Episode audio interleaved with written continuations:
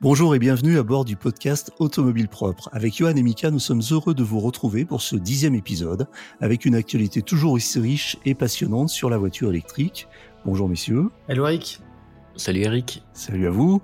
Je vous rappelle que ce podcast est disponible sur toutes les plateformes comme iTunes, Spotify, Google Podcast et autres. Si vous l'appréciez, vous pouvez le noter, ça nous ferait évidemment très plaisir et ça aiderait le podcast à gagner en visibilité. Allez, sans plus attendre, le sommaire de cet épisode. Alors, les trois infos euh, à retenir de la quinzaine. D'une part, euh, euh, les ventes de voitures électriques qui surpassent celles du diesel en Europe.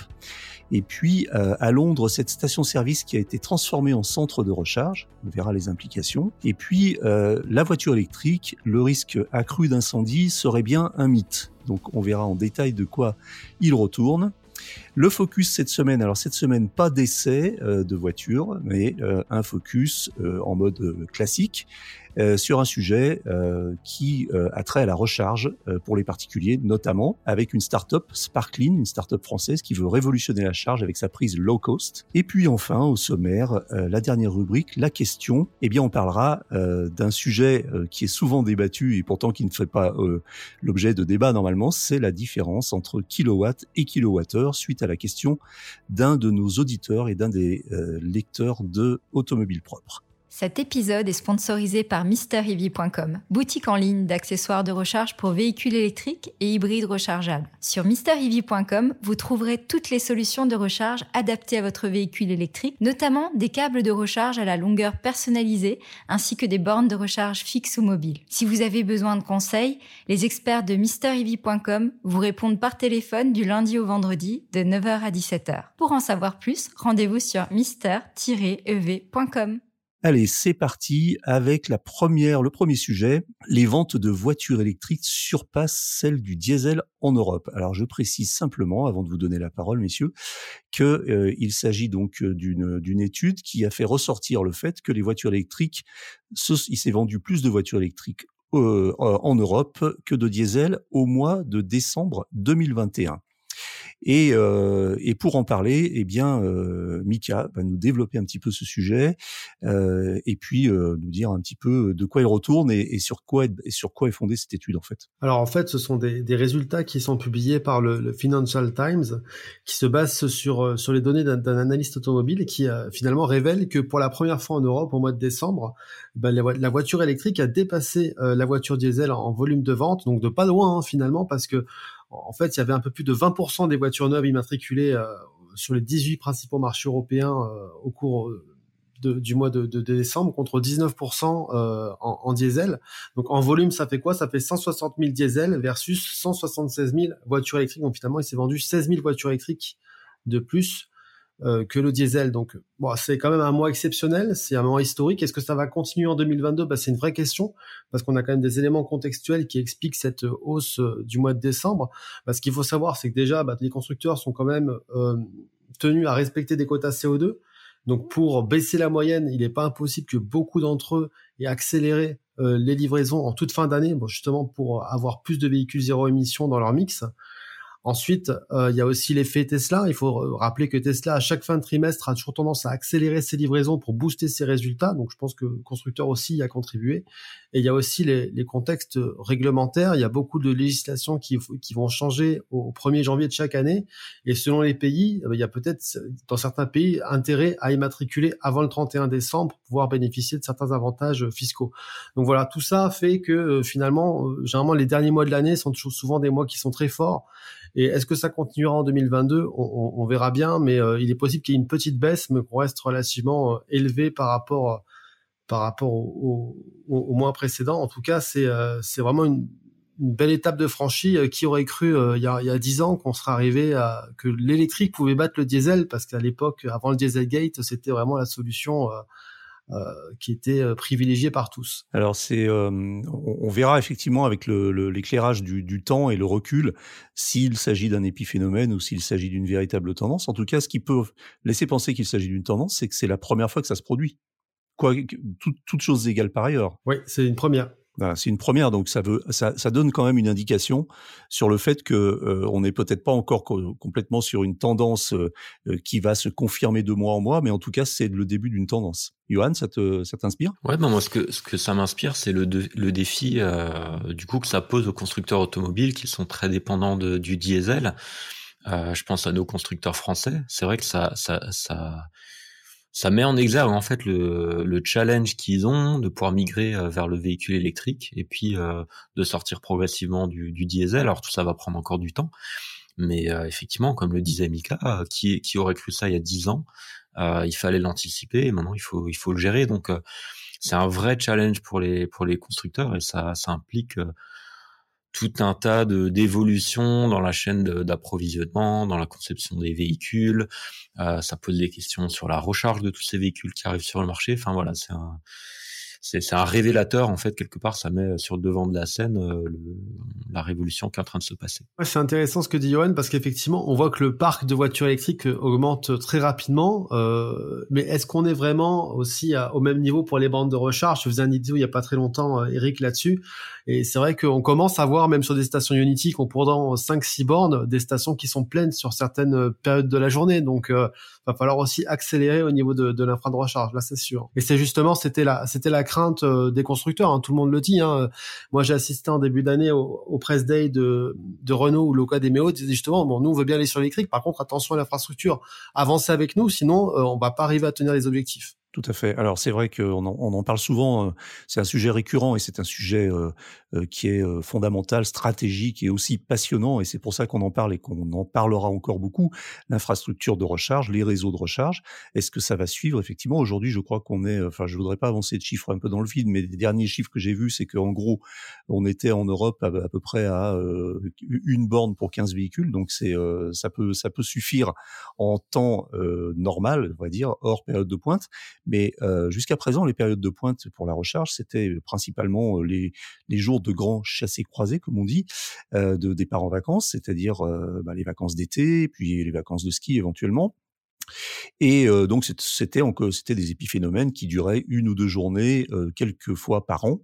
Et aujourd'hui, on s'aperçoit que c'est beaucoup plus que cela et qu'il arrive sur certaines euh, stations de recharge à certaines heures au milieu de la semaine de se retrouver à, à devoir faire la queue ou de, devoir en tout cas attendre un petit peu son tour parce que, comme tu le disais, Mika, notamment chez Unity, euh, eh bien chez Unity, on a en moyenne entre 4 et 6 bornes et euh, vite, ça peut être assez vite saturé. Voilà, c'est pas du tout pour stigmatiser Unity qui fait un travail formidable de développement. Mais il semblerait aujourd'hui qu'il faille passer la surmultiplier de façon à avoir un, réseau qui suive effectivement le développement de, des ventes de voitures électriques. Deuxième sujet, alors euh, bah, justement, on va reparler de recharge euh, à Londres. Alors ça se passe à Londres, hein, euh, et on espère que ça se passera ailleurs rapidement.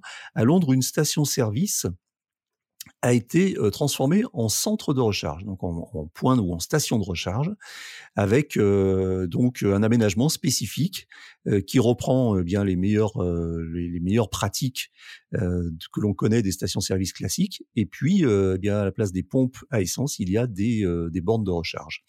donc ça, ça préfigure un petit peu aussi l'avenir et la façon dont les réseaux peuvent se développer. Johan, qu'est-ce que qu'est-ce que tu peux nous en dire? Ouais, ben, alors je trouve que c'est un, une belle transition avec le sujet précédent. Hein.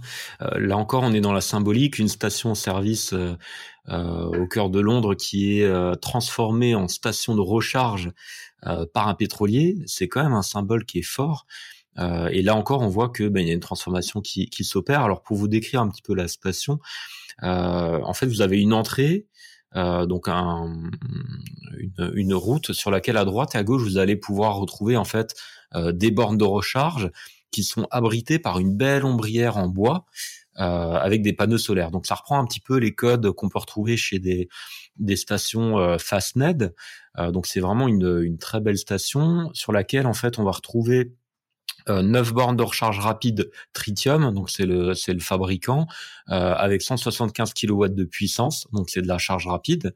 et puis à côté de ça, ben, on a un certain nombre de services qui sont proposés donc un salon de détente, un espace de restauration, du Wi-Fi, euh, et donc on a un vrai endroit pour charger. Et ce qui est intéressant, alors je, je connais pas bien le quartier euh, en question, mais a priori c'est de c'est dans le quartier de Fulham. Hein. Voilà, et, et, c'est de l'urbain a priori. Et, et les Parisiens qui euh, qui roulent en véhicule électrique doivent envier ce type d'installation parce que finalement on a du mal à en trouver euh, en France et d'une manière générale dans les villes.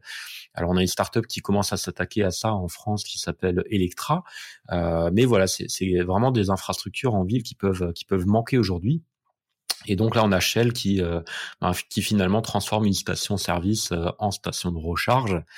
Euh, voilà, donc c'est plutôt une belle installation.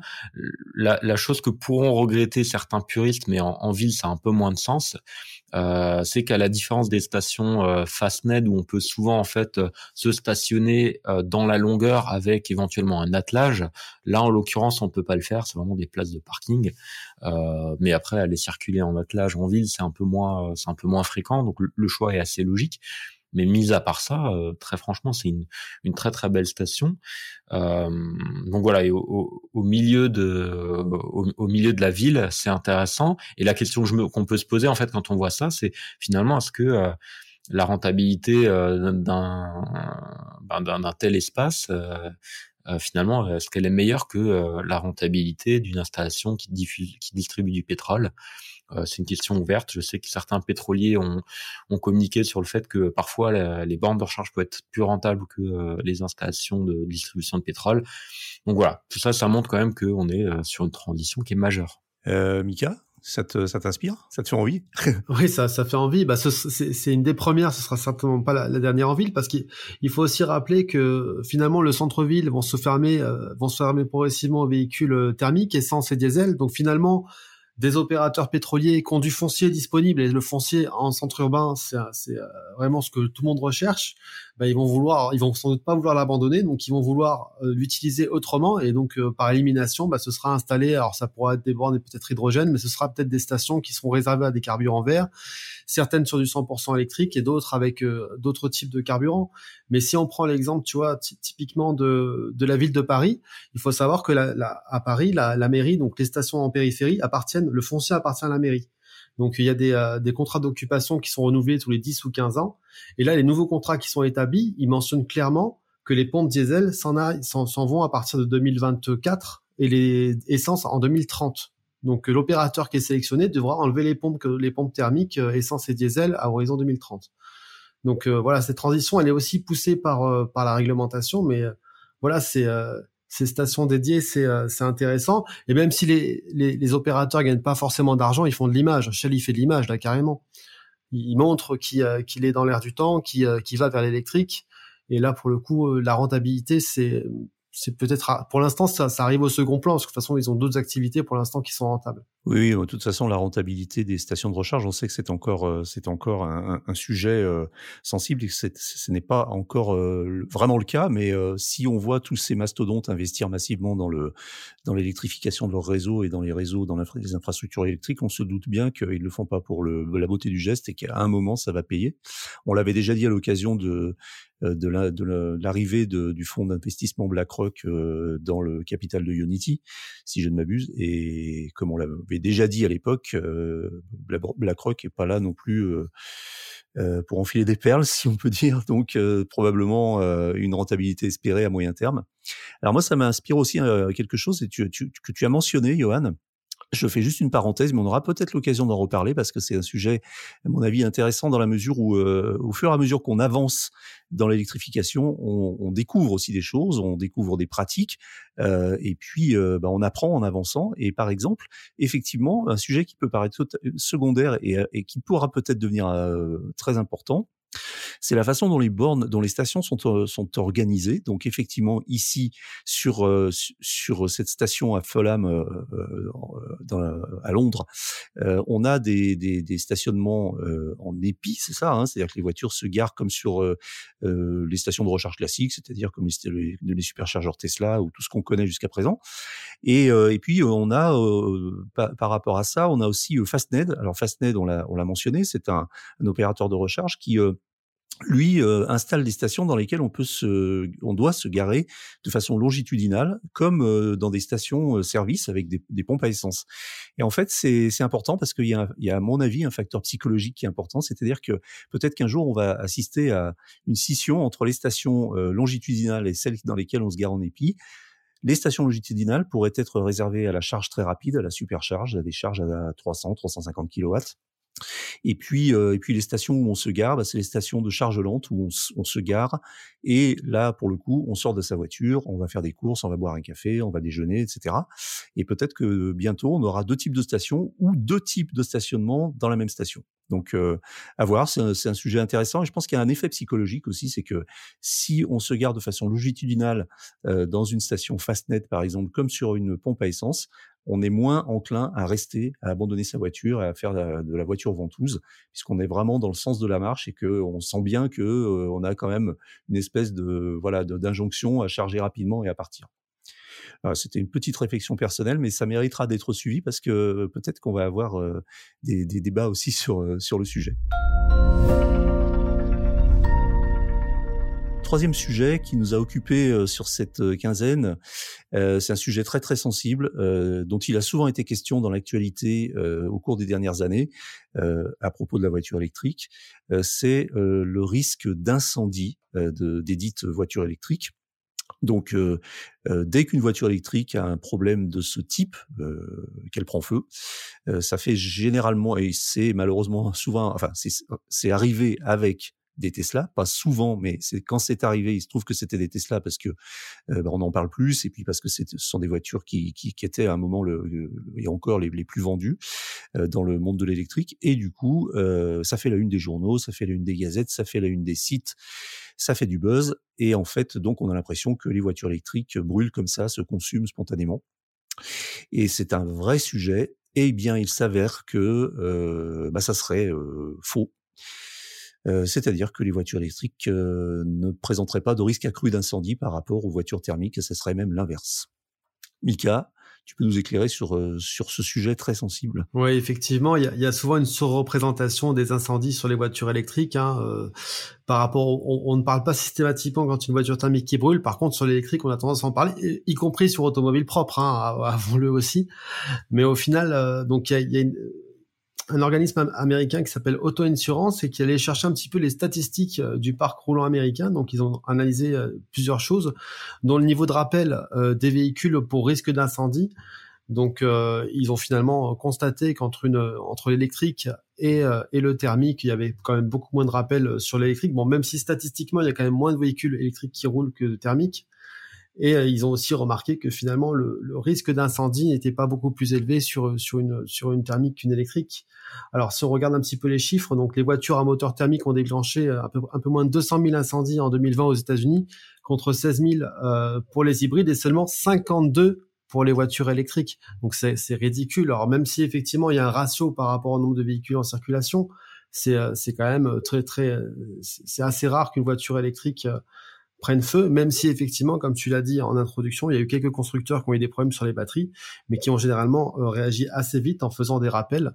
Et d'ailleurs, ces rappels pour risque d'incendie et des courts-circuits concernent aussi les véhicules thermiques. Hein. Il y a de l'électronique dedans, donc forcément, il y a aussi euh, des voitures qui sont aussi euh, aussi soumises à des, à des rappels assez réguliers. Le dernier appel en date, euh, on peut citer, je ne sais pas qu'est-ce qu'il y a eu. C'est euh, Hyundai qui a eu beaucoup de problèmes sur ses batteries, voilà, avec, la, Kona, ouais. avec la Kona et en particulier avec son fournisseur euh, LG Chem, fournisseur coréen.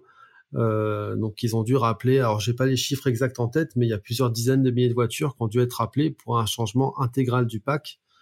Euh, en raison d'un risque là pour le coup c'était un risque un risque avéré d'incendie donc voilà les constructeurs de toute façon suivent ces choses là et, et les rappels sont, sont orchestrés euh, pour pour éviter les, les, les problèmes de, de court-circuit qui restent dans la, dans la réalité assez rares. Hein. C'est souvent des rappels préventifs. Hein, donc, euh, mais c'est vrai qu'ils ont tendance à ouvrir le parapluie dès qu'il y a un problème. Bien sûr. Ouais. Euh, Johan, toi qui aussi roule en électrique comme nous trois, est-ce que parfois ça te donne des sueurs froides, ça t'empêche de dormir, de savoir que ta voiture dans ton garage risque de prendre feu? Alors pas du tout. je, me doutais de la réponse. non, non, je n'ai pas le sentiment d'être en, insécurité ou quoi que ce soit. Et puis c'est vrai que les, les chiffres le prouvent. Donc pour moi, c'est un c'est un non sujet. Ça veut pas dire qu'il n'y a pas de risque, mais j'ai aussi croisé sur autoroute des voitures thermiques en feu avec des gens qui s'arrêtaient un peu à l'arrache à cause de ça. Donc voilà, le risque zéro n'existe pas. Et puis non, ça, ça m'inquiète pas du tout. Ce qui fait parler, évidemment, c'est euh, bah, le fait que ça soit une nouveauté. Donc, on a, on a tous une tendance à être un petit peu réticent à la nouveauté. Et du coup, les voitures électriques, c'est nouveau, ça fait peur et ça brûle. Euh, et puis aussi, euh, peut-être qu'il y a ces images aussi qu'on a de, de, de, de bah, en fait d'embrasement euh, spontané et très très rapide et euh, sur lesquels on peut absolument rien faire. On a on a tous vu des articles sur le fait que les voitures électriques sont impossibles, les incendies de voitures électriques sont impossibles à éteindre, qu'il faut des procédures spéciales puisqu'en plus il y a les batteries à haute tension, que les pompiers veulent pas s'en occuper, etc., etc. Donc effectivement tout concourt à créer une espèce de d'angoisse de, comme ça, de peur. Et puis euh, c'est lié aussi à l'énergie électrique.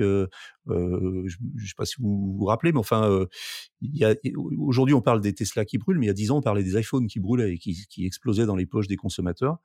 Euh, il y a eu même des, des, des, cas relativement sérieux et je crois même quelques plaintes qui ont été déposées. Euh, les smartphones, alors les iPhones et d'autres smartphones. Je me souviens d'une époque pas si lointaine, ça devait être en 2016, où euh, un, un, téléphone de Samsung était interdit d'avion.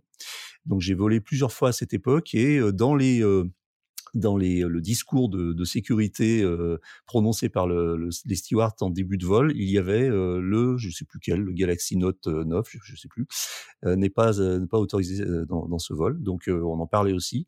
il y a aussi le, le risque de voilà de, de d'embrasement des, des laptops dans les soutes, etc., etc. Donc effectivement, ça crée une, une, espèce de sentiment comme ça. On se dit si un iPhone peut brûler déjà mettre le feu à une pièce dans un appartement, qu'est-ce que c'est, qu'est-ce que ça peut être avec une voiture? Alors qu'en fait, effectivement, c'est rarissime et c'est euh, moins courant finalement qu'avec des, des véhicules thermiques. Pour, compléter un petit peu, il y a des ratios qui ont été communiqués aussi. Donc, sur une voiture électrique, il y a 25 incendies pour 100 000 véhicules en circulation, ce sont les statistiques qui sont communiquées. Contre les thermiques, c'est 1529 pour 100 000. Donc, euh, c'est très très réduit. Même s'il faut aussi faire attention, c'est que les chiffres qui ont été communiqués, je suis pas sûr qu'ils prennent en compte de l'âge du parc. Donc forcément, plus le véhicule prend de l'âge, et à mon avis, plus il y a des risques euh, d'incendie. Et comme le parc de véhicules électriques est encore jeune, ça explique aussi le différentiel. Et là, euh, ça va nous amener à notre notre sujet focus. Alors, euh, bah, ça parle de recharge aussi, et, mais ça parle plus d'incendie théoriquement. Et euh, c'est cette cette start-up française qui veut révolutionner la charge avec une prise une prise low cost qui permettrait à des particuliers ou à des collectivités d'offrir la recharge électrique à des tarifs intéressants et surtout sans coût d'infrastructure supplémentaire. Qui veut prendre la parole sur le sujet? Parce que je crois que vous avez tous les deux des choses à dire. C'est un sujet qui finalement est intéressant qui est assez vaste. Je, peux, peut-être la présenter rapidement. Alors surtout la, prise de, Sparkling, c'est surtout une prise qui est connectée. Hein. C'est ça qui la distingue, distingue des autres, c'est qu'en fait c'est un petit boîtier. Hein. C'est comme une, une prise murale en 16 ampères vous allez pouvoir euh, mettre un petit peu n'importe où. Elle coûte que 300 euros, donc elle est beaucoup plus accessible qu'une borne de recharge classique. Et en fait, elle intègre également un système de connexion. Donc via l'application euh, Sparkling, vous allez pouvoir accéder directement à la prise. Donc ce qui donne la possibilité d'une part pour l'usager de, bah, sécuriser sa prise pour qu'il ne se fasse pas voler l'électricité. Et d'autre part, éventuellement, s'il veut partager son, sa prise avec d'autres utilisateurs, il pourra aussi le faire. Donc c'est assez intéressant parce que ça permet d'avoir un système qui soit low cost et qui soit facile à déployer. Après, il faut effectivement voir la, mise en pratique, sachant qu'on reste limité forcément bah, à, une la, puissance d'une prise domestique, dont c'est 3 euh, kW environ. Euh, donc on rechargera pas très vite non plus effectivement, ils ont ils ont vraiment fait le choix de, de se concentrer en fait sur les sur les endroits où on va recharger euh, euh en laissant le véhicule pendant longtemps, donc euh, euh, les lieux de résidence, les lieux de travail, les sites de vacances, etc. Euh, et, et, et, le fait d'utiliser en fait une prise, en tout cas une empreinte de prise domestique classique, ça a un autre intérêt, c'est que ça fonctionne aussi pour les deux roues et les scooters. Et ça, je trouve ça, je trouve ça plutôt intéressant. C'est vrai que sur les bornes de recharge, en fait, parfois ils sont un peu oublié ou même un, vous voulez brancher un Twizy, euh, vous pouvez pas utiliser les bornes de recharge. Donc, euh, donc, donc, ça, cet intérêt-là. Euh, et puis après, de, de coupler un, un, système de supervision et puis de partage de, de prise, euh, bah, c'est tout à fait pertinent, c'est intéressant. Euh, Et ils vont même proposer des fonctionnalités pour monétiser en fait sa prise. Donc voilà, ça, permet de multiplier les solutions de recharge et finalement ça c'est quelque chose qui est qui, qui, est intéressant. Autre point euh, qui mentionne d'ailleurs, c'est que leur système est éligible aux aides à devenir pour l'installation de, de solutions de recharge. Euh, donc voilà, finalement, c'est un, un, système qui est assez euh, assez simple, assez économique et qui peut permettre euh, bah, de, multiplier les solutions de recharge disponibles sur le territoire et sur les différents emplacements. Pour qu'on comprenne bien, il s'agit d'une prise ce qu'on appelle une prise domestique, c'est-à-dire ce qu'on connaît nous, euh, le grand public, sous le terme de prise 220 volts ou 230 volts en l'occurrence, qu'on a à l'intérieur de, nos maisons, sur lesquelles on branche nos appareils euh, domestiques. C'est la même chose, et c'est donc une, une, recharge euh, très lente, et donc c'est plutôt dédié effectivement aux, aux, personnes qui vont charger la journée au travail ou la nuit euh, chez eux, enfin ou chez elles, ou en tout cas plutôt dans des parkings, par exemple dans des parkings collectifs. Comment ça fonctionne? C'est c'est juste une prise avec un système de connectivité ou est-ce que c'est un module qui s'ajoute sur une prise existante? Ouais, c'est ça. Je crois qu'il y, a un petit module avec euh, de communication qui fonctionne par euh, connexion Wi-Fi au 4G et qui va communiquer après avec euh, l'application. c'est vraiment, c'est très compact en fait. Hein. C'est pas la grosse bande comme on la connaît, comme on la voit des fois dans les parkings. C'est vraiment très très compact. Ils ont réussi à faire quelque chose qui était très très léger à installer et qui a été aussi économique. Ouais, si, si j'ai bien compris, moi, le, système de communication, en fait, euh, il va utiliser le smartphone de l'usager. Euh, il va se connecter donc euh, en Bluetooth Low Energy au smartphone. Il va utiliser la connexion euh, de ce smartphone pour euh, pour ensuite ben, effectuer la demande d'autorisation de charge. Donc en tout cas, c'est ce que j'en ai compris. Il y a un petit QR code sur le sur le sur le boîtier et donc bah, une fois qu'on a téléchargé l'application qu'on s'est inscrit qu'on communique avec la borne en, Bluetooth à ce moment-là on peut on peut lancer la recharge euh, voire être facturé derrière. Donc ça veut dire que la prise en elle-même n'a pas, de ce que j'en ai compris, euh, de connexion Wi-Fi ou 4G euh, de son côté, mais par contre elle utilise celle du smartphone. D'accord, donc euh, ça risque d'être un petit peu parfois problématique dans les parkings souterrains dans lesquels on n'a pas de réseau. Ça arrive aussi encore malheureusement, même si c'est plus rare, mais c'est encore le cas. et justement, ce qu'il y a de bien, et on revient toujours un peu au même sujet, on en a parlé déjà tout à l'heure avec les stations Shell de Fulham, c'est une solution qui va permettre de développer la recharge en ville, en fait, en milieu urbain, qui est toujours un petit peu le parent pauvre aujourd'hui de la recharge de voitures électriques. Donc ça, c'est plutôt une, bonne nouvelle. Et, euh, et la solution, effectivement, euh, nous, paraît euh, assez intéressante et, astucieuse et surtout très, effectivement, très démocratique et, facile à mettre en œuvre. Et puis ça nous amène à la dernière rubrique de ce podcast, de cet épisode, euh, c'est la question. Alors là, c'est la question, on, s'inspire hein, souvent dans ces questions techniques des questions de, de nos lecteurs, de ce qu'on trouve euh, euh sur euh, nos commentaires, les commentaires de nos articles dans le forum. Et là, euh, donc on a Laurent qui nous a posé une question euh, concernant un, un, une terminologie qu'on utilise euh, tous les jours et plusieurs fois par jour quand on parle de voiture électrique. C'est la notion de euh, kilowatt et kilowattheure. Voici ce que nous, nous demande Laurent et puis on va, on va tâcher d'y répondre le plus précisément possible. Euh, bonjour, j'apprécie beaucoup votre podcast. Alors, merci beaucoup Laurent, ça nous fait plaisir. Nous avons une Zoé qui nous sert de véhicule principal, mais lors de notre dernier, votre dernier épisode, j'ai tiqué sur la mesure de la capacité de batterie. Pourquoi ajouter heure après kilowatts. La batterie est un stockage, pourquoi mettre une notion de temps? On alors ou alors c'est une batterie qui se vide en une heure, je ne comprends pas bien. Merci, au plaisir, Laurent. Euh, messieurs, bah, je vous laisse répondre à, Laurent. Johan, si tu veux peut-être expliquer euh, ou réexpliquer cette notion de kilowatt et kilowattheure. Oui, bah c'est une question effectivement qui est assez euh, assez habituelle hein, chez les chez les nouveaux euh, possesseurs de, de véhicules électriques. Euh, c'est vrai que la notion, euh, la différence entre kilowatt et kilowattheure est souvent euh, un peu difficile à appréhender. Euh, donc je vais je, vais expliquer un petit peu ce que c'est, mais dans tous les cas, sachez que vous avez une belle vidéo de la minute branchée donc sur notre chaîne YouTube qui explique en, en, détail ce concept. Et la vidéo s'intitule "Ces cinq mots que vous devez absolument connaître si vous achetez une, une, voiture électrique". On vous mettra ça dans les, on mettra le lien dans les dans la description du podcast. mais voilà, c'est un sujet qu'on a déjà eu l'occasion de traiter. Alors pour répondre à Laurent, en fait, un kilowatt, euh, fait, c'est une, une, unité de mesure, en tout cas le kilowatt, c'est une unité de mesure de la puissance euh, donc ça peut être la puissance d'un moteur, ça peut être la puissance d'une batterie, ça peut être la, la puissance d'une borne de recharge. Et donc 1 kilowatt, c'est euh, 1000 watts, c'est logique. Euh, mais 1000 watts, pour avoir une comparaison, c'est à peu près la puissance euh, maxi d'un micro-ondes. Johan, je me, je me permets de te, couper justement pour rajouter, le, kilowatt, c'est une notion de, effectivement d'une mesure de, puissance. Euh, et on, peut, on avait déjà enfin, remarqué que ça peut être aussi utilisé pour les voitures à moteur thermique. Euh, et ça correspond, euh, alors on, dit, on peut dire un kilowatt ou ça correspond à, un cheval 36, c'est ça hein? Exactement ça, ouais. C'est une, c'est une mesure de puissance. D'ailleurs, dans les, dans les fiches techniques des, euh, des véhicules, euh, même parfois thermiques, on retrouve cette notion de, de kilowatt. Donc c'est vraiment, ce qu'il faut retenir, c'est, c'est, c'est de la puissance. Et ben, pour parler de la, de la Zoé de, de Laurent, a priori, elle doit avoir un moteur de 80 kilowatts, ce qui équivaut à peu près à 109 chevaux. Donc le kilowatt, c'est bien une unité de puissance, euh, alors que le kilowattheure, lui, il exprime une quantité, une quantité d'énergie. Euh, et c'est d'ailleurs en fait euh, l'unité qui est utilisée pour facturer l'électricité par un opérateur d'électricité comme EDF ou, ou, ou Engie. donc c'est bien cette quantité d'énergie qui est délivrée, qui est représentée donc par le kilowattheure.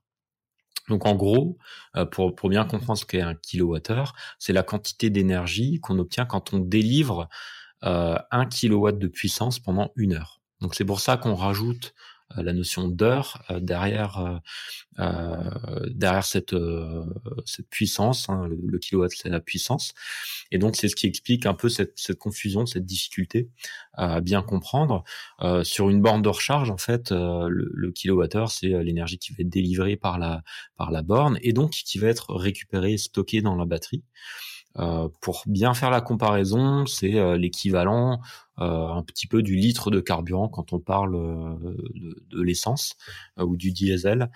Donc voilà, pour résumer, kilowatt, c'est la puissance et kilowattheure, c'est la quantité d'énergie qu'on peut stocker ou qu'on peut délivrer. Et il y a la notion qui, qui, vient avec, c'est la notion de consommation des voitures électriques, c'est-à-dire qui est exprimée en kilowattheure au 100 km. C'est ça, c'est exactement ça. Voilà, donc là, Laurent doit normalement y voir un petit peu plus clair. Et puis, euh, si c'est pas le cas, il faut, faut pas hésiter à regarder la vidéo hein, de, la, de, la, minute branchée où on est rentré à fond dans, dans le détail de ce concept. Merci euh, Laurent pour la question. On est très preneur de vos questions et on, se fait un plaisir, euh, si on peut y répondre, d'y répondre dans, dans ce podcast. Euh, Mika, tu voulais ajouter quelque chose sur cette notion? Non, ça a été très bien, très bien résumé par Johan. Effectivement, après la batterie, il y a aussi une notion de, de puissance de la batterie euh, qui est exprimée elle en kilowatts et cette puissance, c'est elle qui va être délivrée vers le moteur. Et je sais pas si vous vous souvenez, il y a quelques, il y a quelques temps déjà, euh, Tesla avait été pointé du doigt parce que justement la puissance de la batterie n'égalait pas la puissance du moteur. Donc ils vendaient une puissance moteur mais qui était finalement bridée par la batterie. Et je crois que c'était des consommateurs norvégiens qui les avaient poursuivis euh, et qui avaient gagné d'ailleurs, je crois à, cause de ça. C'est souvent le kilowattheure qui est annoncé par les constructeurs sur la batterie. D'accord. Donc quand une puissance moteur est indiquée, il faut être sûr que la puissance de la batterie correspond exactement à la puissance du moteur. Normalement, maintenant, c'est le cas. Mais euh, voilà, il y a eu quelques surprises par le passé. Très bien. Eh bien, ce podcast touche à, sa fin. C'est terminé pour aujourd'hui, mais l'actualité de la voiture électrique ne s'arrête jamais. Retrouvez-la heure par heure sur automobilepropre.com. Pensez bien à vous abonner via votre plateforme préférée afin de ne rater aucun épisode. Et n'oubliez pas de noter le podcast sur les plateformes, c'est le meilleur moyen de nous soutenir. N'hésitez pas également à nous faire vos retours, remarques et suggestions à l'adresse podcast.automobilepropre.com. Quant à nous, nous vous disons à dans 15 jours pour un nouveau numéro de Automobile Propre, le podcast. Salut